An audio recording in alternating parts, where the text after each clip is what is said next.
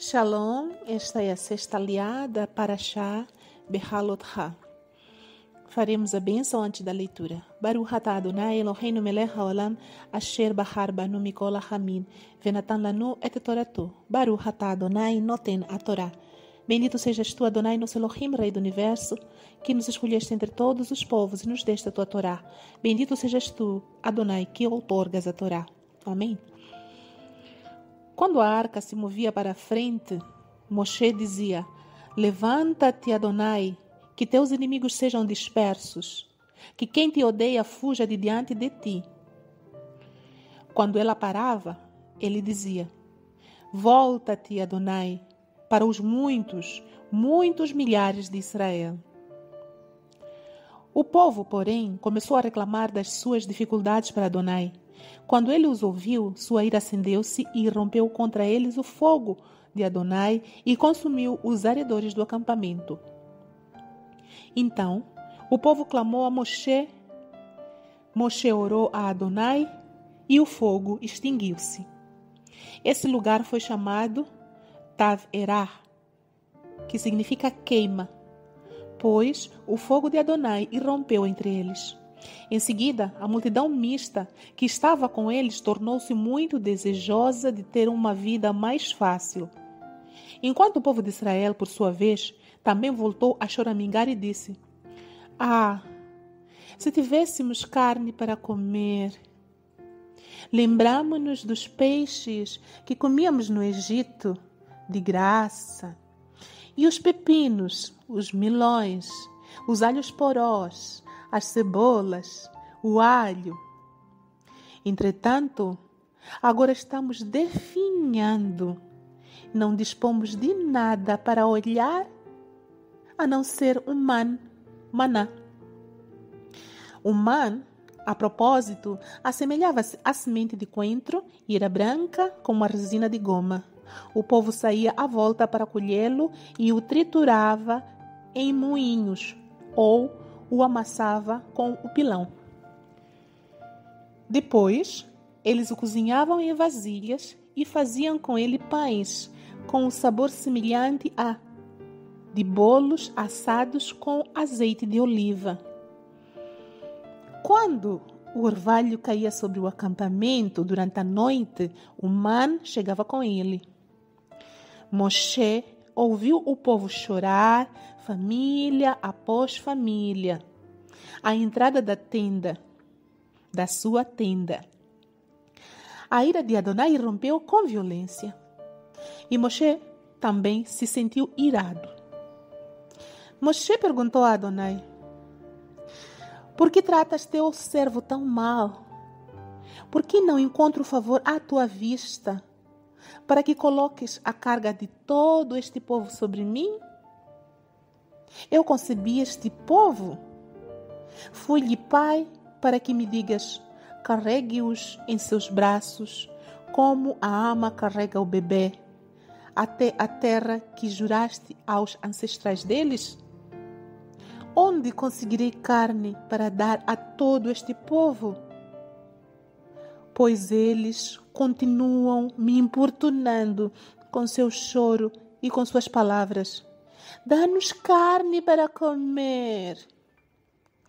Não consigo carregar este povo, este todo povo por mim mesmo. É demais para mim. Se tu me tratas desse modo, então mata-me agora. Por favor. Se tu tens misericórdia de mim, e não me deixes ser tão infeliz. Adonai disse a Moshe: Leve até mim setenta dos líderes de Israel, pessoas reconhecidas por você como líderes do povo e oficiais deles. Leve-os à tenda do encontro e faça que se assentem ali com você. Descerei e falarei com eles ali, com vocês, e pegarei um pouco do espírito que está sobre você e o porei sobre eles. Assim, eles carregarão a carga do povo com você, para que não a carregue sozinho. Diga ao povo: consagrem-se para amanhã. e vocês comerão carne, pois clamaram aos ouvidos de Adonai. Ah, se tivéssemos carne para comer, tínhamos uma vida boa no Egito. Está bem, Adonai dará carne a vocês e a comerão. Não a comerão apenas por um dia, ou dois dias, ou cinco, ou dez, ou vinte dias, mas durante um mês inteiro, até que ela saia pelo nariz de vocês e passem a odiá-la.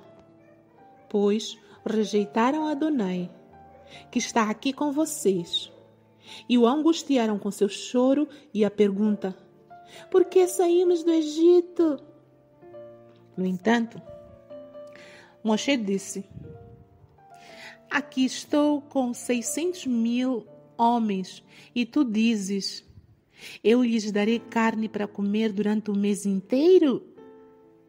Se rebanhos e gado inteiros fossem mortos para eles, seria o suficiente? Se todos os peixes do mar fossem pescados para eles, isso bastaria? Adonai respondeu a Moshe. O braço de Adonai encolheu. Agora vocês verão se o que eu disse acontecerá ou não. Moshe saiu e disse ao povo o que Adonai dissera. Em seguida, reuniu setenta dos líderes do povo e colocou-os à volta da tenda. Adonai desceu em uma nuvem, falou a Moshe pegou um pouco do espírito que estava sobre ele e o pôs sobre os setenta líderes. Quando o espírito veio sobre eles e permaneceu ali, eles profetizaram. Naquele momento, mas nunca mais. Havia dois homens que estavam no acampamento. Um se chamava Eldad e outro Medad. E o Espírito lhes sobreveio e permaneceu sobre eles. Eles estavam entre os alistados para se dirigirem à tenda, mas não o fizeram. E profetizaram no acampamento. Um jovem correu e disse a Moshe: Eldad e Medad estão profetizando no acampamento. E Yahushua, o filho de Nun, que desde a juventude era ajudante de Moshe, respondeu: Moshe, meu Adon, façam-os parar. Entretanto, Moshe respondeu: você é tão zeloso para me proteger? Meu desejo é que todo o povo de Adonai fosse constituído de profetas. Desejaria que Adonai colocasse seu ruach sobre todos eles. Amém. Faremos a bênção após a leitura. Baruch atah Adonai, Eloheinu melech haolam, asher natan lanu torat hemet, vehaye olanatan betoheinu. Baruch atah Adonai, noten a Torá. Bendito seja Adonai, nosso Elohim, Rei do Universo, que nos deste a Torá da verdade e com ela a vida eterna plantaste em nós. Bendito sejas tu, Adonai, que outorgas a Torá. A sexta liá mostra-nos um divisor de águas. Da liá anterior para trás, desde que o povo foi tirado do Egito, ele vinha obedecendo a todas as ordenanças que Adonai orientava por intermédio de Moshe. Ontem comentamos que quando o Eterno ordenava, através da nuvem que se levantava e se movia, o povo todo caminhava, deslocava-se. E quando o Eterno ordenava que parassem, quando a nuvem se punha em cima do acampamento parada, eles paravam. Eles faziam tudo de acordo com o que Adonai ordenava a Moshe. Muito lindo até esse momento. Mas a partir desta aliá, nós verificamos algo de diferente. O povo começou a reclamar das dificuldades que começou a encontrar no deserto. É claro que o deserto é um lugar inóspito. É claro que a nuvem do eterno fazia sombra e frescura durante o dia, de modo que eles não sentiam tanto calor, e fazia aquecimento durante a noite que eles não sentiam tanto frio. Mas mesmo assim, existia dentro do povo uma mistura de gentes que saíram do Egito e não faziam parte do povo de Israel. eram gentes de outras nacionalidades, egípcios e até outras nacionalidades de outros países, porque sabemos que, historicamente, sabemos que o Egito não só escravizou o povo de Israel, mas também outras nações. Mas quando eles começaram a ver os milagres das pragas que o Eterno fez, eles, todos esses escravos e muitas outras gentes que estavam lá, ficaram com medo de Yahweh Tsevaot, o Eterno, e se juntaram ao povo de Israel, e eles foram resgatados com o povo de Israel. Então, dos que foram resgatados, não estavam só apenas israelitas, mas também outros povos. E essas nações já tinham as suas idolatrias bem enraizadas dentro do seu coração. E a sua rebeldia começou a se mostrar a partir desse momento. Começaram a reclamar, disseram Disseram que estavam com saudade do Egito, que lá eles comiam bem, que a vida deles era boa. Começaram a, a enumerar as coisas que eles sentiam falta: os pepinos, melões, alhos porós, as bolas e todo o resto das coisas que eles se lembravam. Muito provavelmente eles não tinham essas coisas à vontade. Ou provavelmente eles viam os seus senhores comerem isso, talvez comiam dos restos das migalhas. Mas mesmo assim, numa situação de na na primeira dificuldade, na primeira tribulação, começaram a reclamar e a dizer que a vida de lá era boa. E até falaram a Moshe: por que, que nos tiraste de, do Egito? Por que, que nos trouxeste para cá? E Moshe foi também, da sua vez, por sua vez, foi reclamar com Adonai. Perguntou se ele, Moshe, tinha gerado, era pai de toda aquela gente para que pudesse carregar a todos eles nos ombros. E reclamaram e reclamaram mas a principal reclamação deles é que eles queriam carne para comer. Eles estavam cansados do man, maná, apesar do excepcional sabor e nutrição de que esse alimento do céu tinha para eles, eles desprezaram. Então o Eterno ouviu a reclamação e falou para que Moshe trouxesse 70 líderes do povo para que ele, o Eterno, tirasse um pouco da rua do espírito que estava sobre Moshe e distribuísse sobre eles. E assim foi feito. Todos eles receberam um pouco da parte do Espírito que estava sobre Moshe, de modo que esses líderes ajudassem Moshe a direcionar e resolver os problemas do povo. E o Eterno, nesse instante, também promete a Moshe que dará carne, não por um ou dois dias, mas por um mês inteiro.